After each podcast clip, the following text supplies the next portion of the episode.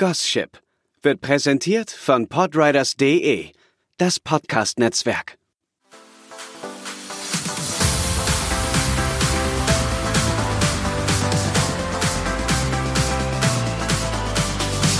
Anime, Manga und Shipping. Der Podcast mit Franzi und Anneke.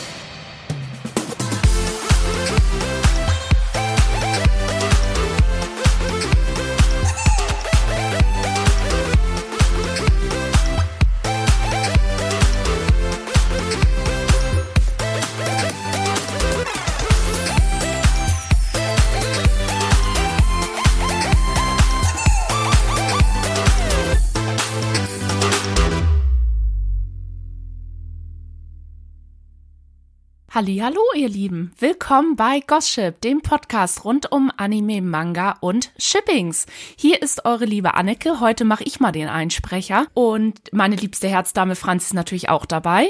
Genau. Hallöle. Ja, und zwar, wir sind heute bei der zweiten Folge. Es hat ein bisschen auf sich warten lassen. Es hatte ein paar Gründe. Und zwar, ich habe einen neuen Job angefangen. Franzi war auch beruflich sehr eingespannt. Yep. Ja, sehr. Deswegen äh, hat die Folge ein bisschen auf sich warten lassen. Es tut uns sehr, sehr leid. Wir wollen aber jetzt eine Regelmäßigkeit reinbringen. Auf jeden Fall wollen wir jetzt immer alle drei bis vier Wochen immer eine Folge droppen.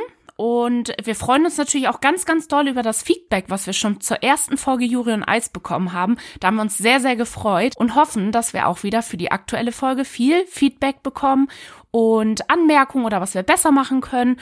Äh, ich freue mich sehr, dass ich heute die ersten Worte sprechen kann und ich will euch auch gar nicht lange auf die Folter spannen. Unser heutiges Thema geht nämlich um einen unserer absoluten Lieblings-Anime-Filme, Promare.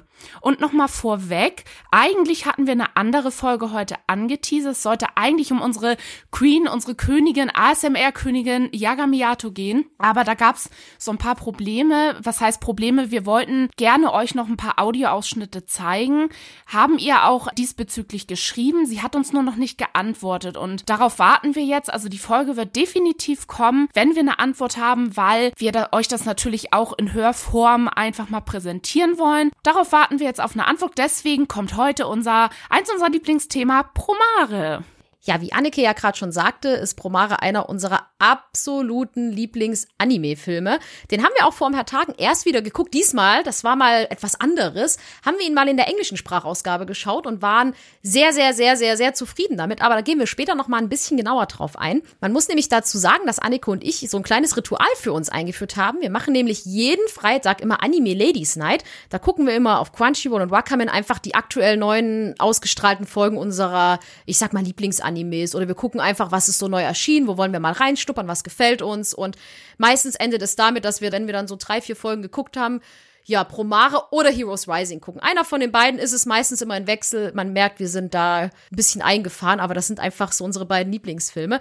Und deswegen dachten wir, wollen wir euch mal Promare ein bisschen ans Herz legen. Promare ist ein Anime aus dem Jahr 2019. Der wurde von Studio Trigger und X-Flag gemeinsam produziert. Studio Trigger sagt euch vielleicht etwas. Das ist das Studio, was unter anderem für den Anime Killer Kill bekannt geworden ist. Und außerdem arbeitet das Studio gerade an einer Cyberpunk 2077 Serie für Netflix, die 2022 erscheinen soll. Promare wurde von Kazuki Nakashima geschrieben und die Regie führte Hiroyuki Imaishi. Hier wieder ganz kurz angemerkt, ich kann nicht versprechen, dass ich die Namen wirklich komplett perfekt ausspreche oder dass wir die perfekt aussprechen jetzt im Laufe der Folge, aber wir geben unser allerbestes. Der Film wurde am 2. Juli 2017 bei der Anime Expo angekündigt und dann am 24. Mai 2019 in Japan uraufgeführt. Am 17. und 19. September sowie am 8., 10. und 11. Dezember wurde er dann in Nordamerika ausgestrahlt und für diese Ausstrahlung dann auch auf Englisch vertont. Eigentlich sollte es in Nordamerika zudem noch am 7. und 8. April in diesem diesem Jahr eine Ausstrahlung geben. Da sollten außerdem auch die beiden Prequel-Filme, auf die wir nachher nochmal genauer eingehen,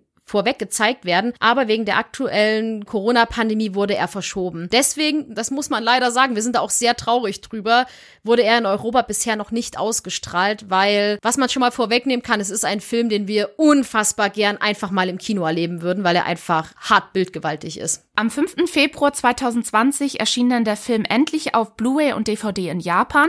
Am 19. Mai 2020 gab es dann die englische Ausgabe auf Blu-ray und DVD. Und es gibt auch schon eine Collectors Edition, die man bei Amazon und eBay erwerben kann, die wir beide selbstverständlich besitzen. Selbstverständlich. Selbstverständlich.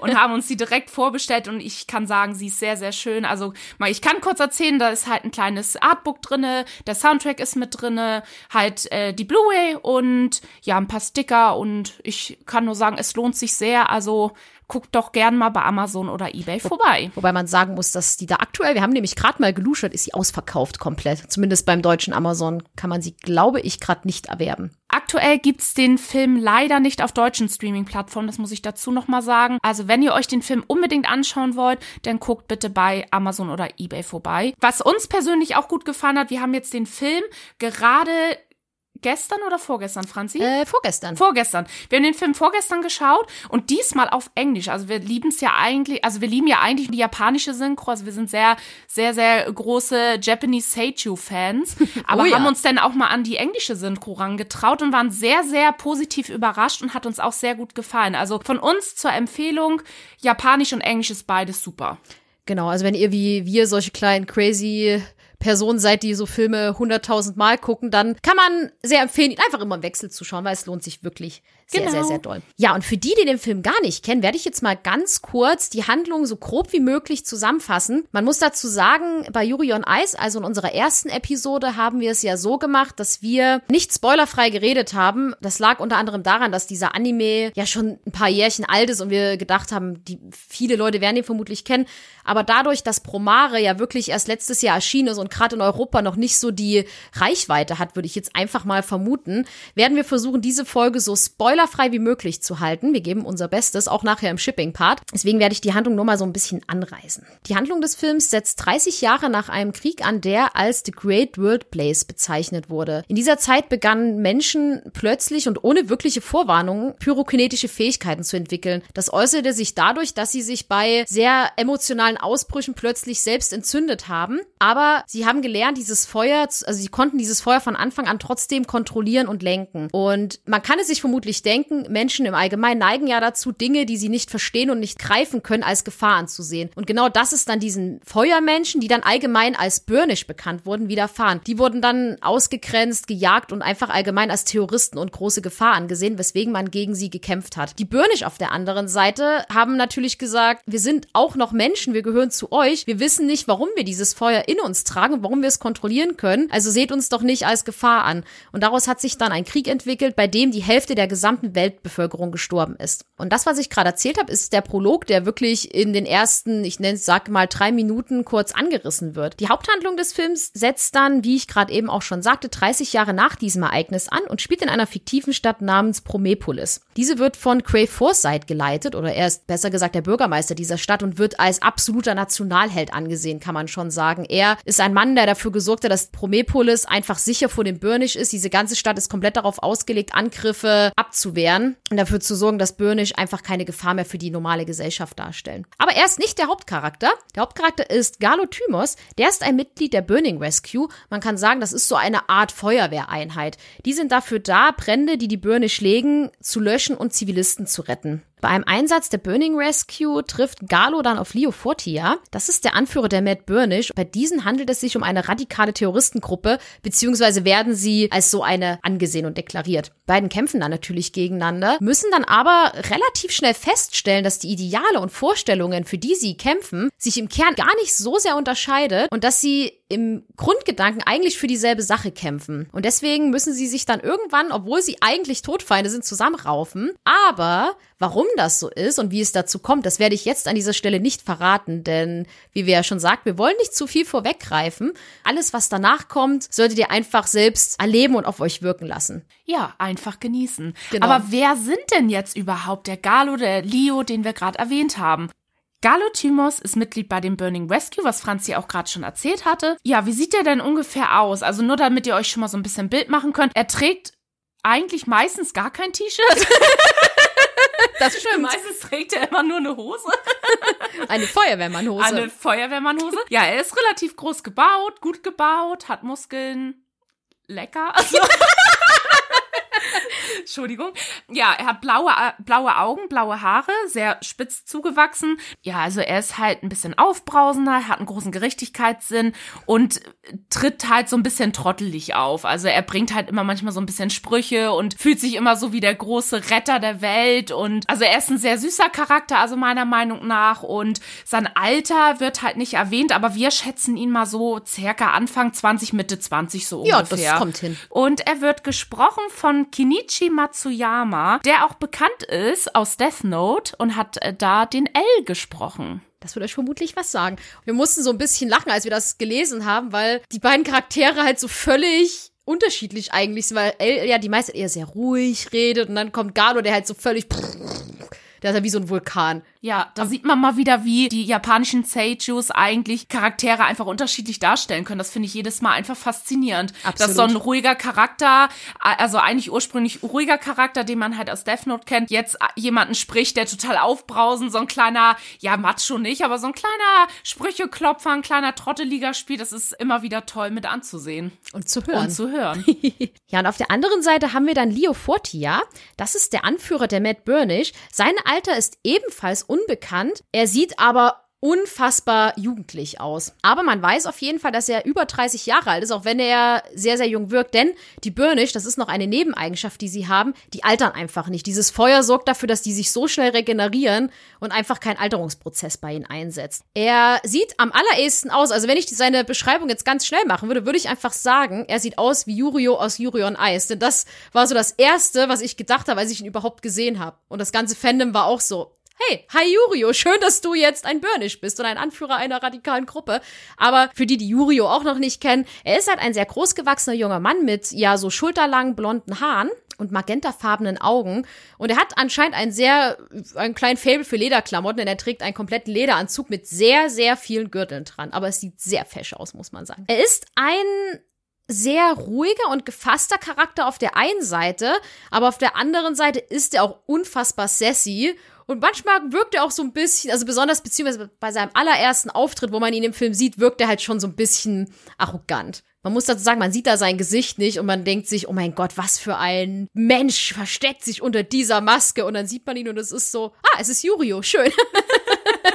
ja, und er ist aber trotzdem ein sehr großer Teamplayer und sein großes Ziel ist einfach die Freiheit der Burnish. Gesprochen wird er von Taichi Saotome. Das ist ein eher unbekannterer Seichu, was mich wundert, weil mir Leos Stimme unheimlich bekannt vorgekommen ist, aber der hat noch nicht in so vielen Serien und Animes gesprochen und das waren jetzt leider auch keine, die uns bekannt sind. Aber ich mag seine Stimme und ich hoffe, dass er noch mal ja ein paar mehr Sprechrollen bekommen wird nach seinem Promare-Auftritt, den er da gemacht hat. Ja, und vor dem Film gab es noch zwei kleine Vorgeschichten, also Prequels. Und zwar einmal der Liohen und Galohen. Ich erkläre euch jetzt mal ein bisschen, worum es in Liohen geht. In dem Prequel Leo Hen wird zunächst Leo vorgestellt, der das erste Mal auf die gesetzlosen Matt Burnish trifft, um sie vor der Freeze Force zu retten.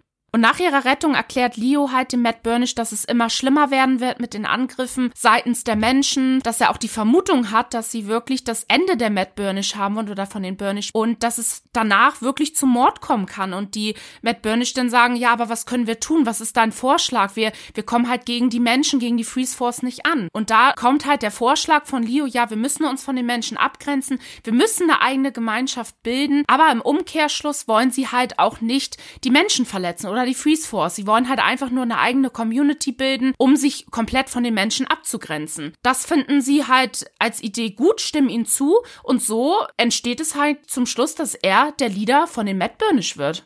Und auf der anderen Seite erfährt man dem OVA Galo Hen die Vorgeschichte von Galo. Das OVA beginnt, indem er als neuestes Mitglied der Burning Rescue vorgestellt wird. Als er sich seinen neuen Kollegen zeigt, trägt er was wirklich selten ist, eine Jacke, das sollte man dazu erwähnen, und erzählt einfach so ein bisschen aus seinem alten Leben und zeigt sein selbstgemachtes Matoi. Das ist eine Waffe, die er hat und immer wieder benutzt und die meisten finden die ziemlich sinnlos und verstehen nicht, warum er daran so hängt. Aber man kann dazu sagen, das erklärt er in dem Hauptfilm sehr, sehr häufig. ja, und seine Kollegen lernen ihn kennen und denken sich vermutlich, oder man merkt, dass sie sich alle denken, oh Gott, was ist das denn für ein komischer Typ, den wir jetzt bei uns aufnehmen müssen. Ja, und diese ganze Vorstellungsrunde wird dann unterbrochen, als die Notsirene der Station ertönt. Sofort alle anfangen, also diese Burning Rescue Gruppe sofort anfängt, ihre Ausrüstung zu packen und zu diesem Einsatz zu fahren. Galo wird dabei fast zurückgelassen, schafft es dann aber durch das Argument, dass er einfach Berufserfahrung bräuchte, mitzufahren. Ignis, der Anführer dieser Burning Rescue, ja, setzt ihn dann mit in den Lastwagen, den sie fahren und sagt, ja, du kümmerst dich hier ein bisschen um, um alles und darfst dich auf gar keinen Fall allem einmischen. Und Galo, der ein sehr aufbrausender und ungeduldiger Charakter ist, findet das natürlich nicht so gut, hält sich aber erstmal an diese Anweisung. Aber schließlich wird dann festgestellt, dass in einer der Einrichtungen, die sie gerade löschen, immer noch eine Frau eingeschlossen ist. Galo ergreift dann daraufhin die Initiative und stellt sich eigentlich gegen die Anweisungen, die er bekommen hat und rennt einfach mit seinem Matoi bewaffnet in das Gebäude und schafft es dann auch, ein Mädchen namens Thyma zu retten. Die beiden entkommen dann aus diesem Gebäude, jedoch stellen sie relativ schnell fest, dass Thyma, als sie erwacht, eine Burnish ist, beziehungsweise wird sie in diesem Moment zu einer Burnish. Das führt dazu, dass Galo mehrere Brandnarben an seinem linken Arm davonträgt. Bevor das Burning Rescue Team irgendwie auf diese ganze Situation reagieren kann, tauchen plötzlich zwei Matt Burnish auf und nehmen Thyma mit sich mit um sie sozusagen auch einfach zu retten. Denn Burnish, egal ob du gut oder böse bist, du wirst halt sofort festgenommen, weswegen sie sie in Sicherheit bringen. Und hier erfährt Galo dann das erste Mal von einer, ein Mitglied der Burning Rescue, von den Matt Burnish. Galo im Umkehrschluss erklärt dann einfach, dass er derjenige sein wird, der die Matt Burnish vernichten wird. Das waren eigentlich erstmal so alle wichtigen Eck- und Hauptdaten, die es so zu diesem Film zu wissen gibt. Und jetzt stellt sich natürlich die Frage, wie wir überhaupt auf diesen Film aufmerksam geworden sind, denn er ist ja noch nicht so lange raus, beziehungsweise gibt's den ja in Deutschland leider gar nicht. Also es gab ja noch keine, keine, leider noch keine Kinovorführungen hier und es gibt ihn ja aktuell wirklich nur in Japan und in Amerika. Da würde ich jetzt einfach mal an Anneke überleiten. Anneke, meine liebste, beste, tollste Freundin.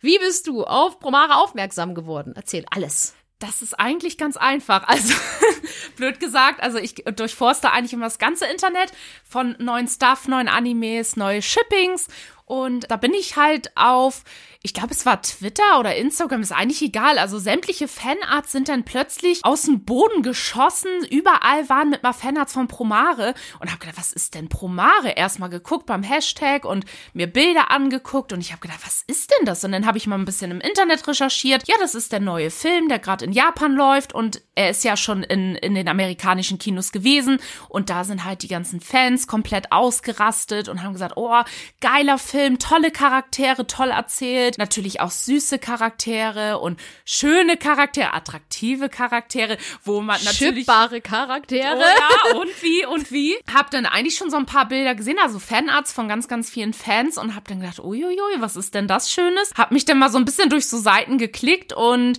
hab dann gedacht, oh mein Gott, diesen Film muss ich unbedingt gucken. Das Problem war halt nur damals, dass er wirklich in Japan lief, dann lief er halt in Amerika und es gab natürlich für uns in Europa noch gar nicht die Chance, diesen Film zu gucken. Deswegen mussten wir halt so lange warten. Aber das hält uns natürlich gar nicht davon ab, vorweg schon mal nach Bildern zu gucken, nach Shippings, die Namen rauszukriegen, was es noch so für Charaktere gibt. Das ist ja äh, eigentlich so, das Internet gibt einem natürlich schon viel Möglichkeiten, äh, im Vorweg schon mal oder im Vorwege schon mal ein bisschen äh, über den Film zu erfahren, aber allein halt die Bilder und die Charaktere haben uns schon so ein bisschen gierig auf den Film gemacht und oh ja. ja, und dann haben wir ihn eigentlich, wo er dann halt released wurde, haben wir uns den eigentlich gleich vorbestellt, die Collectors Edition ja. und wo sie dann ankam, ja, haben wir ihn eigentlich gleich einmal oder Franzi, wie oft geguckt an dem Tag? Ich glaube, wir haben ihn an dem Abend zweimal geguckt und zum Frühstück noch zweimal am nächsten Tag, weil ja. wir völlig völlig begeistert waren. Ja, wir waren hin und weg. Und Franzi, was hat dir denn so gut an den Film gefallen? Man muss dazu sagen, dass äh, Anneke mich natürlich erstmal auf diesen Film aufmerksam gemacht hat, indem sie einfach zu mir sagte, oh mein Gott, Franzi, da ist ein Charakter in dem Film, der sieht einfach aus wie Yurio. Und wenn bei mir, wenn ich den Namen Yurio höre, gehen bei mir sofort so die Wii, Wii, die äh, Fangirl-Kanonen an, weil das habe ich ja, glaube ich, auch schon in unserer ersten Folge erzählt. Yurio ist einfach einer meiner absoluten Lieblingsfiktiven Charaktere. Ich liebe ihn einfach. Und ja, die Ähnlichkeit, die ist da. Und es gab dann halt auch schon so ein paar Szenen, die sehr, sehr durch Twitter kursiert sind. Also mittlerweile ist so Twitter meine Hauptplattform, wo ich mir halt einfach so Fanarts und sowas herbeziehe. Und es gab da eine Szene, die einfach, ja, wo die Fans und besonders die Shipper völlig, völlig ausgeflippt sind. Wir haben den Film geguckt man muss dazu sagen, nachdem er das erste Mal, ja, nachdem das erste Mal der Abspann lief, saß ich da und dachte mir, was zum Teufel habe ich da eigentlich gerade gesehen? Weil was was halt so so cool ist, liegt einfach daran, dass Studio Trigger einfach diesen krassen eigenen Animationsstil hat. Also die Leute, die Killer Kill kennen, die werden genau wissen, was ich meine. Das ist halt jetzt ich will jetzt nicht sagen, es ist nicht so dieser typische Anime-Stil, aber es ist halt einfach ein sehr, sehr eigener Stil, der im Kern, würde ich jetzt mal sagen, so ein bisschen an Cell-Shading erinnert. Und das sorgt einfach dafür, dass die Bilder halt einfach so unfassbar gewaltig rüberkommen, weil das Studio einfach mit sehr knalligen Farben arbeitet und einfach alles total überdreht und übertrieben. Das seht ihr nicht, ich fuchtel gerade voll mit meinen Händen rum beim Reden. das tut sie ähm, wirklich. dieser Film ist durch diese krassen Neonfarben einfach so so bildgewaltig, dass man so dass man da in, in, in seiner Couch sitzt und sich denkt, oh mein Gott, was passiert da eigentlich gerade? Und dazu kommt, dass das alles, diese ganzen coolen Kampfszenen, was die es da natürlich gibt, dieser Film bietet so unfassbar gut musikalisch untermalt sind. Also das kommt auch noch dazu, dass der Soundtrack von diesem Film der absolute Oberhammer ist. Der läuft bei mir, den gibt's leider noch nicht auf Spotify aktuell online, soweit ich weiß. Deswegen läuft er, ich habe ihn aber durch die äh, Collectors Edition auf äh, CD. Deswegen lief der bei mir wirklich wochenlang hoch und runter, weil es gibt da einfach so Lieder, die sind einfach, ja, die, die nehmen einen emotional so mit und auch in dem Film, wenn sie laufen, sitzt man da und singt total laut mit und, und geht halt einfach völlig ab bei diesem Film und man muss, also ja, Anneke und ich saßen da, haben ihn geguckt, waren natürlich in, völlig in unserem Shipping-Game gefangen, aber dazu kommen wir dann nachher noch. Und da haben gesagt, oh mein Gott, das, das, das war total heftig. Und dann haben wir gesagt, was machen wir jetzt? Ja, wir gucken ihn einfach nochmal. Okay. Und dann haben wir ihn nochmal geschaut. Dann zum Frühstück haben wir gesagt, ey, lass ihn uns doch nochmal gucken einfach. Und dann haben wir ihn nochmal geguckt was mich vor allen Dingen halt auch einfach an diesem Film begeistert, sind natürlich die Charaktere. Weil man hat auf der einen Seite halt, ja, Galo, das ist halt einfach so ein Charaktertyp, den ich persönlich nicht so mag, halt dieses Aufbesetzt, so ein typischer Hauptheld, der ist so aufbrausend, was ja Anneke vorhin auch schon erklärt hat und so. Er hat so dieses typische, ich will ein Held sein und ich bin der Good Guy und ich will einfach die ganze Welt zu einem besseren Ort machen. Und dann hat man auf der anderen Seite Leo, der so eher meinem Charaktertyp entspricht, der halt einfach so ein bisschen sassy ist. Und er ist charakterlich nicht so ganz wie Yurio, aber es kommt schon sehr ran. Aber ich mag einfach diese, diese ruhige Art, die er an den Tag legt, dass er halt so ein bisschen sarkastische Sprüche auf den Lippen hat, die ich persönlich, wie ich finde, in der englischen Synchro noch besser rüberkommen, muss ich an der Stelle mal sagen. Allein das sorgt natürlich dafür, dass man sieht, dass sie, dass sie natürlich instant miteinander geschippt wurden. Da gibt's ja gar keine Frage. Also die Leute, die uns kennen, haben sich das wahrscheinlich auch schon gedacht gerade. Ja, und diese ganze Mischung aus coolen Charakteren, krass ballernder Musik und absoluter Bildgewalt sorgt dafür, dass man diesen Film eigentlich nur lieben kann. Und wir scharren schon mit den Füßen und hoffen, wenn dann irgendwann die Corona-Pandemie so weit eingedämmt ist, dass man wieder normal und ohne Angst ins Kino gehen kann, dass er auf hoffentlich, hoffentlich, hoffentlich in den deutschen Kinos erscheint, weil den auf Großbildleinwand zu sehen, ist, glaube ich, das beste Erlebnis, was man haben kann. Weil Annekes Bassbox zu Hause, die ächzt immer, weil wir diesen Film immer sehr, sehr, sehr laut andrehen und ihre Nachbarn wahrscheinlich jedes Mal denken, wenn sie das Opening so, äh, das Opening-Lied hören, so, oh no, sie gucken schon wieder diesen Anime-Film. Das denken sie vermutlich wirklich.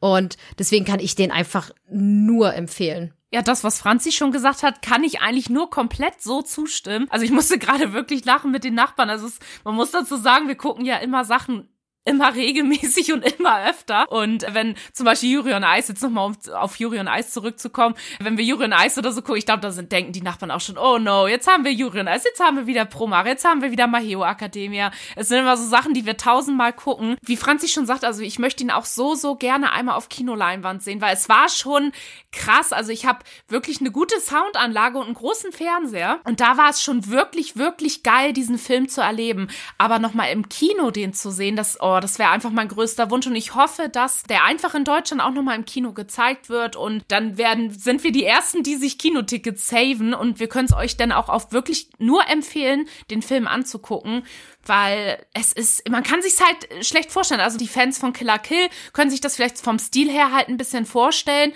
aber es ist halt so diese Bilder, diese Farben, diese krassen Neon-Pastellfarben, kann man schon eigentlich ja. sagen, sind so, die ballern so ins Auge, wirklich. Es, ist, es macht einfach nur Spaß, diesen Film zu gucken. Auch wenn vielleicht die Story jetzt nicht die neueste ist, die man jetzt sich gerade ausgedacht hat, aber einfach durch diese Bilder, durch die Musik, durch die Charaktere wirkt, ist dieser Film einfach in unseren Augen perfekt, macht Spaß zu gucken. Und ich muss ja halt sagen, ich liebe ja Galo über alles, aber das ist ja immer das Gute bei uns, also bei Franzi und mir, dass, dass Franzi hat immer so ihre Charaktere und ich so meine Lieblingscharaktere, aber zusammen sind sie natürlich am besten. Natürlich. Natürlich. Und Da kann ich auch einfach nur sagen, der Soundtrack lief bei mir auch nur rauf und runter, läuft er heute noch. Den kann man übrigens nur als kleine Random-Info. Den gibt es auch bei Amazon Prime zu erwerben. Also wenn ihr nur Bock zum Beispiel auf den Soundtrack habt, könnt ihr euch den da auch holen. Und er ist wirklich, wirklich geil. Richtig coole Lieder, tolle Interpreten. Und ja, es geht jedes Mal irgendwie ins Herz, wenn wir diese Lieder hören. Man sitzt da und denkt, oh mein Gott, ich habe schon wieder Bock, diesen Film zu gucken. Ja. Und äh, ja, ich kann ihn euch auch nur wirklich ans Herz legen, gerade auch, also auch gerade für Fans, die so auf Mecha-Animes stehen. Also Mecha-Animes sind ja praktisch mit ja, wie soll ich das beschreiben? Das sind halt so mit großen Robotern, alles so ein bisschen überdreht und crazy, die halt große Maschinen steuern, mit diesen Maschinen kämpfen. Und das ist dann auch in dem Film mit drinne, dass sie wirklich so in diesen großen Robotern einfach so epische Kämpfe fortführen. Und wir sagen euch natürlich nicht, gegen wen sie alles kämpfen. Das sollt ihr natürlich selbst erleben aber dass gerade diese, dass alles so ein bisschen überspitzt ist. Es ist einfach überdreht, überspitzt, es macht Spaß. Man braucht da jetzt auch keine ganz krasse Logik dahinter, aber ich finde schon, dass die Story schon eine krasse Backstory hat. Also es, es geht halt um, um Dinge, die finde ich auch heute in unserer Gesellschaft viel gefunden wird und was einen vielleicht auch ein bisschen zum Nachdenken gebracht oder bringen kann. Ja, deswegen finde ich den Film einfach toll, dass man sich einfach mal zurücklehnen kann, den genießen kann, den Soundtrack mitsingen kann, diese Bilder auf sich wirken. Und wie Franzi schon gesagt hat, wir haben ihn an dem Abend zweimal geguckt, wir haben ihn beim Frühstück noch mal zweimal geguckt. Ich glaube, das spricht für alles, was wir von diesem Film halten. Jan, man muss dazu sagen, dass ich überhaupt kein Fan von Mecha-Animes bin. Also das Einzige, was ich da geguckt habe, war Neon Genesis Evangelion und alles andere oder Code Geass. Da muss ich mich aber sehr dazu zwingen, weil irgendwie mag ich das einfach nicht so gern. Aber in dem Film gerade durch diese ganze Übertretheit, weil wenn da irgendwas vorgestellt wird, erscheinen im Hintergrund immer so riesige Buchstaben, so was halt, wo man sich denkt, was, was ist denn jetzt los? aber das macht es halt einfach aus und der Film hat einfach auch so eine perfekte Mischung aus, er ist halt ultra witzig, weil Galo einfach mit seiner Art für die absoluten Gags sorgt, aber auf der anderen Seite halt auch sehr ernst und halt teilweise auch ultra traurig, dass man auch ein bisschen Pipi in den Augen bekommt. Was natürlich das Beste ist, das aller, allerbeste, und das könnt ihr euch vermutlich denken, wenn ihr diesen Podcast hört, dass man unheimlich gut shippen kann. Denn auch die, äh, ja, die Creator haben dafür gesorgt, dass einfach alles dich dahin drückt, dass man einfach sagt, hey Leute, so Galo und Leo, die, die müsst, die, die, das, das ist doch klar, dass die beiden zusammengehören und das ist wirklich so. Allein, wenn ihr den Film geguckt habt, dann müsst ihr euch einfach mal von dem Lied Inferno, das ist so das, das Titellied, der Titelsong von dem Film, müsst ihr euch einfach mal den Text durchlesen, weil eigentlich ist das ein, ein Text, der eigentlich die beiden als Canonship erklärt. Es ist offi official kein Canon, muss man dazu sagen, aber dieser ganze Film drückt einen schon sehr dahin, dass man es eigentlich so sehen könnte. Vielleicht haben sie sich nicht so ganz wie bei zum Beispiel Jürgen Eis getraut, es wirklich so ganz, ganz offen zu machen, aber naja, eigentlich ist es schon äußerst offensichtlich, oder was sagst du? Ja, total. Also ich kann Franzi da nur zustimmen, dass ja der Film, also äh, die Producer drücken einen schon da in diese gewisse Richtung hin. Also es gibt ja natürlich so immer, das hatten wir in der letzten Folge halt auch schon erklärt, dass es halt so gewisse Fanservice-Sachen gibt, also dass halt immer so ein paar Flirts zwischen Charakteren stattfinden, wo man dann denkt, oh, das schippig und das ist niedlich und ahaha, süß, süß, süß. So, und dann gibt's Fan Fanarts und alles ist toll. Aber es gibt manchmal halt in Animes auch Szenen, dass dieses Shipping halt noch verfestigt, würde ich mal sagen. Und ja, es gibt halt eine Szene in diesem Film, den ich werde euch oder wir werden euch gar nichts darüber verraten. Das sollt ihr einfach selbst miterleben. Auf jeden Fall kam eine bestimmte Szene relativ am Ende des Films, wo wir beide gesessen haben, haben uns angeguckt und haben, glaube ich, eine halbe Stunde kichern auf dem Boden gelegen, weil, oh, weil ja. es kam einfach unerwartet. Es kam, ja, also man hat damit überhaupt nicht gerechnet. Und ich hätte wirklich, wirklich gerne die Reaktion der Leute auch im Kino gesehen. Also die, die Chance hatten halt in Amerika, Japan diesen Film wahrzunehmen. Hätte ich gerne mal die Reaktion bei dieser Szene gesehen, weil ich glaube, da hat keiner mit gerechnet. Da muss man dazu sagen, ich habe mir den Soundtrack am Anfang viel bei YouTube angehört und ich liebe es ja bei solchen Dingen YouTube-Kommentare zu lesen. Und als Anneke gerade von dieser Szene gesprochen hat, die wurde auch in einem der YouTube-Kommentare erwähnt und da hat einer drunter geschrieben, dass das ganze Kino applaudiert hat dass das komplette Kino ausgeflippt ist. Und was auch sehr süß war, war ein Kommentar unter anderem, um mal ganz kurz eine kleine Side-Story zu erzählen. Das war so der top-rated äh, Commentary bei dem Lied Inferno. Hat einfach einer drunter geschrieben, ich habe diesen Film im Kino gesehen und bin auf dem Weg dahin fast bei einem Schneesturm ums Leben gekommen. Aber es war es wert, diese Gefahr auf sich zu nehmen. Also der Film kommt halt unfassbar gut an. Also der hat auch eine große, also da, da gibt's jetzt, kann man jetzt auch nicht sagen, oh, das ist jetzt ein Film, der den gucken nur Typen, weil es halt ein Mecha-Action-Anime ist, aber der, der geht einfach, den, den mag eigentlich jeder. Ich würde auch sagen, jede Altersgruppe würde den mögen. Der ist, der, der deckt einfach so alles ab, was man mag, einfach weil er halt so eine perfekte Mischung aus allen Sachen abgibt. Ja, das ist aber wirklich so, dass egal welche Altersgruppe, welches Geschlecht, wie auch immer. Also jeder war einfach absolut begeistert von dem Film. Also ich habe viel, gerade auch so die Fanart-Zeichner im Internet, die auch den Film halt schon in, oder die aus Amerika kommen und die den Film halt im Kino gucken konnten, haben halt immer geschrieben, boah, Wahnsinn, Kino, das ist schon wieder ausverkauft. Die nächste Vorstellung ist wieder ausverkauft. Es kommt so gut an, die Leute applaudieren, die Leute haben Spaß. Sie, äh, Standing Ovations teilweise habe ich gelesen nach dem Film, weil es einfach, also ich ich kann es mir auch einfach nur vorstellen, wie geil dieser Film im Kino rübergekommen ist. Gerade wenn du auch zum Beispiel diesen Film das erste Mal siehst, so wir haben uns halt vorher ein bisschen informiert und Fanarts und so geguckt. Haben diese spezielle Szene auch schon vorher gesehen. Da ja, wurden wir ein bisschen wir gespoilert. Ja, mussten wir gestehen, aber äh, deswegen waren wir auch noch gieriger auf den Film, muss ich sagen ja, da gab's halt ganz viel Feedback halt aus Amerika, aus Japan, wie gut dieser Film ankommt, dass er wirklich auch gute Einspielzahlen hatte, dass die Leute komplett drauf ausgeflippt sind. Und da habe ich gesagt, oh Gott, wir müssen diesen Film gucken, Franzi. Und wo er endlich, endlich zum Vorbestellen da war, wir haben gleich zugeschlagen und waren dann so froh, dass wir den dann in der Hand halten konnten. Und dann, ja, seitdem läuft er eigentlich rauf und runter. Wie gesagt, vorgestern haben wir ihn geguckt. Wir haben ihn, eigentlich gucken wir ihn wöchentlich, kann man schon kann sagen. Man schon fast sagen es, ja. äh, jedes Mal ist es wieder neu neues Erlebnis. Es macht immer wieder Spaß. Irgendwie finde ich auch, dass man jedes Mal neue, noch mal kleinere Details sieht. So sei es irgendwie ein, ein geil designtes Gebäude oder irgendwie noch eine bessere Soundabmischung oder so. Es ist egal, wie oft man diesen Film guckt. Jedes Mal sieht man irgendwie mal so eine Kleinigkeit, wo man sagt, oh Gott, hast du das gesehen? Das ist ja auch geil. Mhm. Und es macht einfach total viel Spaß, diesen Film zu gucken, wie Franzi halt schon sagte. Ich bin auch überhaupt nicht so der Mecha-Anime-Fan, aber in diesem Film passt es irgendwie. Also das hat einen so umgehauen, dass man gedacht hat, oh mein Gott, gib mir einfach noch mehr und setz auf diesen Roboter noch einen Roboter rauf und baller da noch mal Laserstrahlen rauf, weil es äh, irgendwie wollte man noch, es man konnte einfach nicht genug von diesen Extrem haben und dann diese Farben und es ballert und man muss dazu sagen, wir haben auch bei einer Szene, ich glaube, eine halbe Stunde Lachen auf dem Boden gelegen. Kann man ja kurz so random erzählen. Das war, ist relativ beim Anfang im Film, wo Galo in seinem kleinen, in seinem kleinen Mini-Hubschrauber da in die Luft fliegt. Also es ist schwer zu erklären, guckt ihn einfach, aber es ist auf jeden Fall eine Szene, wo er in so einem kleinen, äh, in so einem kleinen Luftgefährt durch die Gegend schwebt und es sieht ja. so, es sieht so witzig aus. Und ich weiß so, Franzi nicht, wir haben, glaube ich, eine halbe Stunde auf dem Boden gelegen, weil äh, dieser Film hat so viel Humor und teilweise wechselt er so schnell in auch in Dramatik, in Trauer rein. Auch finde ich eine eine krasse Story auch dahinter und ja, das also es ist einfach eine eine Gefühlsachterbahn kann man das schon ja. nennen. Ja, und wir haben jetzt schon ziemlich, ziemlich viel darüber zwischendurch gesprochen.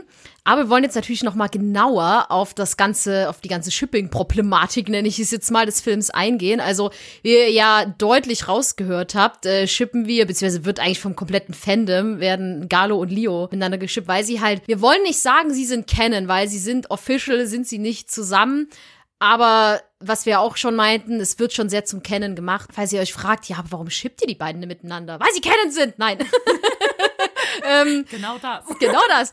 Nein, aber man muss dazu sagen, ich habe halt eine absolute, absolute Schwäche für diese ganze Enemies to Lovers Geschichte. Also ganz kurz erklärt, ich, ich liebe es, Leute zu shippen, beziehungsweise sehe ich da einfach immer die meiste Dynamik drin, wenn man so zwei Personen hat die eigentlich verfeindet sind, völlig unterschiedliche Ansichten haben, für völlig unterschiedliche Sachen kämpfen aber irgendwie trotzdem eine Dynamik haben. Ich weiß nicht, ich sehe solche Charaktere einfach immer am liebsten zusammen, kann man einfach sagen, wo man denkt, aber die, die können sich doch nicht ausstehen. Wie, wie kannst du die denn schippen? Oder die sind doch Feinde, das geht doch gar nicht. Doch, es geht. Und wenn es nicht kennen ist, dann gibt's Fanfictions dafür. Nein, aber bei den beiden ist es ja, hat man ja, haben wir ja auch am Anfang angeteasert, die beiden müssen sich ja trotzdem ein bisschen zusammenrappeln dann im Film und das, weil sie dann halt ja auch feststellen, okay, wir kämpfen vielleicht doch gar nicht für so unterschiedliche Dinge Nein, und ich mag es einfach, wenn man so zwei Feinde hat, die sich dann, und wenn es halt nur ist, dass sie sich jetzt nicht in dem Film als Beispiel, aber dass sie sich einfach zusammenraufen müssen, weil sie dann doch sagen, okay, wir sind zwar Feinde, aber ähm, wie sagt man so schön, der Feind meines Feindes ist mein Freund mäßig zusammenrappeln müssen. Das ist bei mir einfach, da habe ich eine absolute Schwäche für, was ich ja zum Beispiel auch sehr, sehr hart schippe. Das wissen einige vielleicht, ist ja ähm, Kylux, das ist ja äh, Kylo Ren und Hamitar Hux aus Star Wars, das ist ja auch eins meiner absoluten Lieblingschips. Und äh, die beiden, die können sich ja eigentlich auch überhaupt nicht ausstehen, aber genau das macht den Reiz bei solchen Shippings aus. Und gut, die beiden, die hassen sich ja wirklich wie die Pest, besonders äh, ja dann in den, in den fortlaufenden Filmen. Und bei Galo und Leo ist es ja einfach diese Feindschaft, weil ja, der Feuerwehrmann gegen den, äh, ich nenne es jetzt mal Brandstifter, aber die beiden haben halt von Anfang an einfach so eine tolle Dynamik miteinander, einfach auch gerade, weil sie halt charakterlich so völlig unterschiedlich sind und sowas mag ich halt auch. Also ich finde, es sind auch Paare, die kann man am besten miteinander schippen, weil wenn du zwei hast, die einfach viel zu ähnlich sind, da habe ich immer überhaupt keinen, ja, da, da fühle ich meistens gar nichts. Es gibt ja so, so Chips, die sind super beliebt, wo ich mir denke, nee, nicht so meins. Aber bei den beiden ist es halt einfach, ja, man ist da von Minute eins an. Also wir haben sie auch, also es, wir hätten nicht mal die Fanarts gebraucht, hätte man uns jetzt hingesetzt und hätte gesagt, hier guck mal Promare und wir hätten gar nichts darüber gewusst, hätten wir wahrscheinlich trotzdem nach den ersten fünf Minuten gesagt, so, oh, ship it. Oh, na, Mignon. und und gerade bei den beiden macht es halt einfach Spaß, ihnen zuzugucken. Man, man fiebert richtig mit den beiden mit. Man freut sich immer, wenn sie aufeinandertreffen. Denkt so, jetzt sind sie wieder zusammen. Yay! und natürlich feuern einen so Fanarts dann natürlich noch mehr an so Sachen zu schippen, weil dadurch, dass wir das gesehen haben, sind wir da natürlich auch super eingenommen ran, reingegangen. Also jetzt so, so völlig, äh, dass wir gesagt haben, okay, die beiden müssen ja krass abgehen zusammen, wenn die halt von den ganzen Fandom schon völlig ja miteinander geschippt werden, wenn es dann schon tausend Fanfictions und Fanart und Dojinjis geht und nein, bei mir war es einfach am allermeisten dieser typische Enemies to Lovers Effekt halt, wie ich ja gerade schon meinte, da kriegt man mich einfach immer mit. Das ist für mich so ein, ach, da, da gibt's, da, da kann nur geschippt werden, da gibt's nichts anderes. Und deswegen waren die beiden für mich sowieso schon OTP. Man muss auch sagen, es gibt auch so ein paar andere Chips in dem Film, aber die sind halt wirklich, dadurch, dass der Film sich halt wirklich fast nur auf diese beiden Charaktere fokussiert, gibt's für mich da jetzt auch keine anderen Shippings, wo ich sage, oh ja, die sind interessant, die würde ich mir mal angucken. Also in den ähm, OVAs, also in den Prequels, gibt's halt auch so zwei, drei Szenen zwischen Nebencharakteren, wo dann auch gerne geschippt wird oder halt gerade bei Leo, er hat ja so seine zwei, seine rechte und seine linke Hand, so äh, kann man sagen, die beiden dann auch miteinander geschippt, aber von denen sieht man leider nicht so viel im Film, muss man sagen. Deswegen habe ich mich damit mit jetzt nicht so, ich sag mal, beschäftigt, wie zum Beispiel bei Yuri und Eis, wo es ja, dadurch, dass es eine Serie ist, ja eine ganz andere Länge hat und man ja auch Nebencharakteren viel mehr Aufmerksamkeit gibt. Da gibt's ja tausende Chips, eigentlich passt bei jeder Serie. Und in dem Film ich, ich würde mir gern andere Shippings dazu mal angucken, aber es klingt jetzt vielleicht hart, wenn ich sage, aber dafür weiß ich zu wenig über die Charaktere und dann interessiert es mich jetzt auch nicht so hart. Deswegen, also meine persönliche Liebe stützt sich echt nur auf diese beiden und ähm, da kriegt man auf jeden Fall viel, viel, viel Fanservice. Also meistens ist es so, dass wenn Franzi nicht irgendwie einen Film oder ein Anime anfangen, dass wir dann meistens schon Charaktere sehen und sagen, oh mein Gott, die haben eine Dynamik und die shippen wir. Und wie Franzi schon sagt, dass sich der Film ja hauptsächlich eigentlich nur auf die beiden spezialisiert, ist, ist eigentlich ganz einfach, dass man sich auch auf dieses eine Chip konzentriert hauptsächlich. Also manchmal, eigentlich haben Franzi und ich das ganz oft halt so wie bei Juri und Eis, gibt's halt so ihr Lieblingschip, ich habe mein Lieblingschip, aber in dem Film stehen halt andere Chips oder so nicht so im Fokus. Klar gibt's immer so eine Underground-Chips, nennen wir die immer so gerne. ja. Äh, gibt es auch Fanarts? Also wenn ihr mal Lust habt, durchstöbert einfach mal ein bisschen das Internet, so die Fanart-Ecken. Vielleicht könnt ihr uns dann ja auch mal so ein bisschen erzählen, wen ihr so shippt oder ob ihr doch sonst so ein bisschen so die Underground-Chips besser besser findet. Aber man merkt halt schnell, wenn man den Film startet, so, oh mein Gott, die haben eine Dynamik, so dass das passt. Und eigentlich verrät so das Cover eigentlich auch schon so diese, dieses krasse, was wir so, wie Franzi schon sagte, dieses Enemy to Lovers. Also dieses Cover ist halt, wie sie einfach so Stern an Stern sich wütend angucken. Da haben wir halt schon ge gesagt, oh Gott, dieses Cover alleine schon mhm. gibt uns schon das Futter, was wir brauchen. und ja, es wird eigentlich nur durch den Film noch deutlicher gemacht und eigentlich nur bestätigt, dass das ja halt, also in unseren Augen schon kennen ist, auch wenn es vielleicht nicht offiziell bestätigt ist, kommen natürlich schon so einige Szenen und so ein bisschen Neckereien dazu, wo wir dann sagen, ja, meine Güte, also ihr beide findet euch doch interessant, kommt, gibt es zu und ja, wir flippen immer dabei komplett aus. Also egal welche Szene kommen, wir immer, oh mein Gott, hast du das gesehen? Und sie gucken sich an und oh mein Gott, oh mein Gott. oh ja. Und äh, es ist egal, ob wir Film, Anime gucken, das ist, äh, geht nur so bei uns. Deswegen und, mag niemand mit uns Anime und Filme gucken. Ja, das stimmt. sie haben Angst vor uns, aber es ist okay. Ja. Nein, aber auf jeden Fall finde ich auch einfach, dass dieses, ja, dieses Chip einfach so einen so berührt. Also allein, wie sie so miteinander kommunizieren, wie Franzi schon sagt, so beim Anfang sind sie natürlich sehr Enemies und man möchte ja auch nicht zu viel vom Film verraten. Aber wie äh, schon gesagt wurde, sie müssen sich halt so ein bisschen zusammenraufen und merken so ein bisschen, ja, wir haben eigentlich so die ähnliche Ideale, die wir verfolgen. Und das, äh, wie ich schon halt Galo so ein bisschen beschrieben habe, er ist halt so ein bisschen aufbrausend und so der Sprücheklopfer. Und, und ich mag es halt gerne, wenn so sein, sein Bottom, wenn wir es jetzt mal Top und Bottom, den Namen brauchen wir gar nicht drüber reden, der große Aufbrausen ist natürlich der Top und der kleine eher der Bottom. Und das ist eigentlich immer ganz witzig im Film anzusehen, dass halt Galo so dieser Sprücheklopfer ist und Leo ihn so ein bisschen runterholt oder halt ihn dann auch mal so ein bisschen Konter gibt und er dann so denkt, Mensch, dieser Freche und wir beide so, hihi, das, das ist genau das, was wir brauchen. Und ja, das ist, macht den Film irgendwie aus. Also es sehen ja nicht nur wir so, also es ist ja, bevor wir diesen Film überhaupt gesehen haben, ist halt dieses Internet explodiert. Also wo, wo das erste Mal in Amerika lief, war der auch da in den Twitter-Trends und die ganzen Fanarts sind da explodiert. Ich habe mir damals auch so einen Schlüsselanhänger von den beiden gleich bestellt aus Amerika, weil ich das so toll fand. Und da hatte ich den Film noch gar nicht geguckt und habe nur, ja. ja, und hatte nur das Chip gesehen und habe gedacht, oh mein Gott, dieser Schlüsselanhänger, da sind sie beide drauf.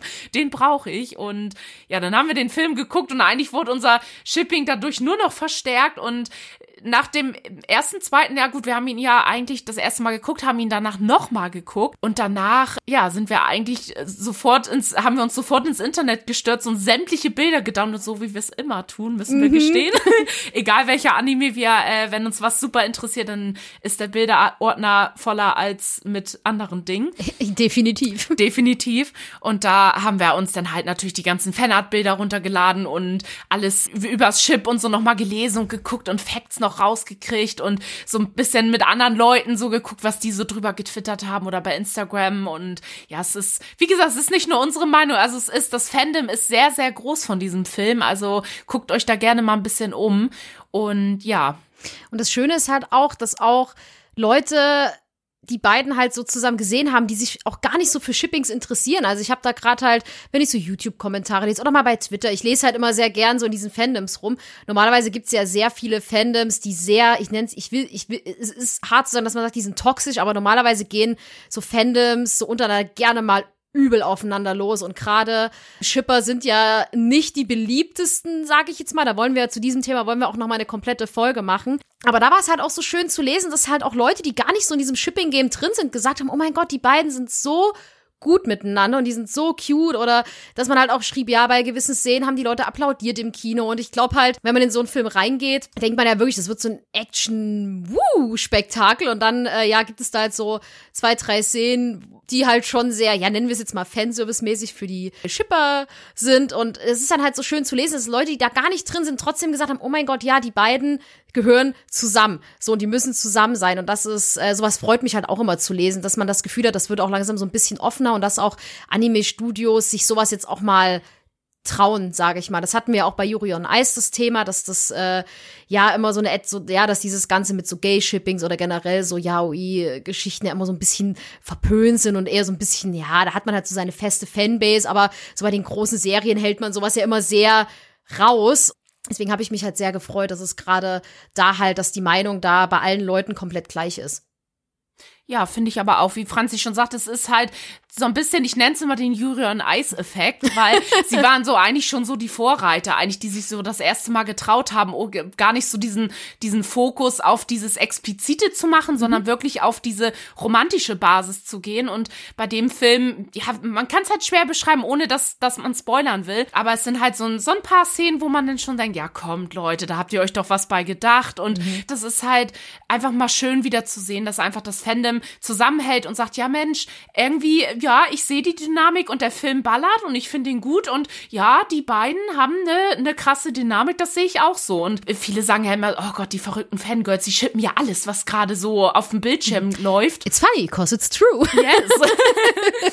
Nein, und ich finde es einfach schön, dass einfach jeder kann ja auch den Film anders genießen. Also selbst wenn man es vielleicht nicht so wahrnimmt, dass man aber auch die Meinung von anderen respektiert. Das finde ich immer ganz wichtig, gerade in, in Serien oder in Filmen, dass man dann einfach sagt, ja, Mensch, wenn ihr das so seht, steht, mega cool und irgendwie habe ich das auch so gesehen und es war, also es kam halt viel Feedback, was ich auch im Internet gelesen habe, auch untereinander, dass sich viele, die halt sich gar nicht so damit beschäftigen mit dem Thema, auch gesagt haben, ja, okay, komm, das ist schon kennen und das äh, sehe ich auch so und da war auch gar nicht so wie sonst so ein bisschen so ein kleiner Hass oder so eine Rivalität unter Anime-Fans, war gar nicht so richtig krass Mhm, zu finden. nicht, gar nicht. Also da war egal, ob jetzt, sag ich mal, wenn jetzt irgendwie jemand mit einem Partner ins Kino gegangen ist und so, wenn jetzt zum Beispiel Franzi mit ihrem Mann ins Kino gehen würde, Franzi wahrscheinlich, oh mein Gott, das Shipping. Und ihr Mann würde dann wahrscheinlich sagen, ah ja, die schon wieder. Aber, aber würde dann genau in demselben Zug auch sagen, ja stimmt, aber irgendwie hast du recht. Und das war so in, bei dem Film irgendwie ganz deutlich zu sehen. Also auch das Feedback aus dem Internet. Und ja, das war einfach schon, das war so fluffy. Das Ja, war ganz angenehm. wholesome Ja, einfach. wholesome. Das war richtig schön. Ja. Genau. Ja, und wir hoffen, dass ihr jetzt nach dieser Folge, wenn ihr den Film noch nicht gesehen habt, dass es euch jetzt so ein bisschen in den Fingern kribbelt und ihr denkt, oh mein Gott, ich muss diesen Film jetzt sehen. Ich will wissen, ob ich dieses Chip auch sehe. Also, das werdet ihr. Big, big promise. Nein, nein, wir hoffen, dass wir euch jetzt ein bisschen Lust auf den Film gemacht haben. Und wenn ihr ihn schon kennt, dass ihr jetzt denkt, okay, die Blu-ray, die kommt jetzt in den Player und dann gucke ich mir den direkt nochmal an. Ähm, das ist ja immer so ein bisschen unser Ziel, euch entweder so Serien oder Filme oder whatever ein bisschen näher zu bringen und euch da auch so ein bisschen Lust drauf zu machen. Also, wir haben auch gerade, als wir Aufnahmepause hatten, so gesagt, obwohl wir ihn vor zwei Tagen erst geguckt haben, so, oh, ich könnte ihn gerade direkt nochmal gucken. Oh ja. Vielleicht mache ich das heute Abend auch. Ja, ich auch. Und mein Mann, mein Mann oben so, oh, nicht schon, ja, schon wieder. Schon wieder. Ja, man muss dazu sagen, dass er das einfach immer so bewundernswert findet, dass Anneke und ich einfach Filme haben, die wir locker schon über 30, 40 Mal gesehen haben und trotzdem jedes Mal völlig begeistert wieder davor sitzen und sagen, oh mein Gott, ja, geben wir ihn uns nochmal und nochmal. Aber so sind wir, so sind wir. Ich wollte gerade sagen, so sind wir und irgendwie wird es, wir werden halt nie müde von den Filmen. Also wenn uns was begeistert, dann begeistert uns das richtig Mhm. und dann können wir es wirklich regelmäßig gucken und es ist jedes Mal, dass wir einfach eine neue Faszination dafür finden. Das stimmt. Und ja, wir hoffen einfach, dass euch die Folge gefallen hat, dass wir euch den Film vielleicht ein bisschen näher bringen konnten. Und ich wünsche euch auf jeden Fall ganz, ganz, ganz viel Spaß bei dem Film zu gucken. Schickt uns auch gerne Feedback, also auf, äh, auf unsere E-Mail-Adresse, Instagram, Twitter. Schickt uns auch gerne mal vielleicht so, so ein bisschen, wen ihr so geschippt habt, wie ihr das gesehen habt, ob euch der Film gefallen hat. Da würden wir uns sehr, sehr freuen über Feedback, auch wie euch die Folge gefallen hat. Und ja, Genau, und wenn ihr auch mal eine Idee habt und sagt, Mensch, die Serie, kennt ihr die denn schon? Wenn nicht, guckt sie euch mal an oder sagt, auch könnt ihr denn nicht mal eine Folge zu diesem Anime machen oder zu diesem Manga oder zu diesem Anime-Film? Immer her damit, wir nehmen da sehr gern Vorschläge entgegen. Wir wollen halt, wie gesagt, auch zwischen den ganzen Serien oder Filmfolgen auch mal ähm, Episoden machen, wo wir einfach allgemein über das Thema Shipping reden. Gerade wie wir ja schon angedeutet haben, dass das Thema Shipping manchmal auch ein bisschen schwierig werden kann, sage ich mal. Da wollen wir dann noch mal uns eine ganze Folge zu widmen. Aber wenn ihr irgendwelche Vorschläge habt, worüber wir reden sollen, würden wir uns super freuen, wenn ihr uns da einfach mal was zukommen lassen würdet. Und ja, ansonsten würde ich sagen, sind wir für heute am Ende. Wir wünschen euch einen ja, schönen Morgen, Mittag, Abend, wann auch immer ihr euch das anhört. Und wir werden versuchen, in drei bis vier Wochen dann die nächste Folge zu droppen. Wir wissen noch nicht ganz zu welchem Thema. Wenn unsere Queen Yagamiyato uns geantwortet hat, dann wird definitiv dazu eine Folge kommen. Aber ansonsten haben wir, äh, glaubt uns, schon genug Sachen auf der Liste, über die wir sehr, sehr gern mal sprechen würden. Lasst euch überraschen. Und ja, möchtest du noch was sagen? Nee, es hat auf jeden Fall wieder ganz toll Spaß gemacht. Es war mal wieder ein Herzensprojekt von uns und ich hoffe auch, dass die Folge euch gefallen hat. Und wie Franzi schon sagt, schickt uns Feedback, Ideen, Sachen, die wir vielleicht noch gar nicht kennen. Also wir sind immer offen für alles. Und ja, wünschen euch denn noch schönen Tag, Abend, Morgen, wie auch immer, Autobahn, wo auch immer ihr die Folge hört. und bis zum nächsten Mal. Bis zum nächsten Mal. Tschüss.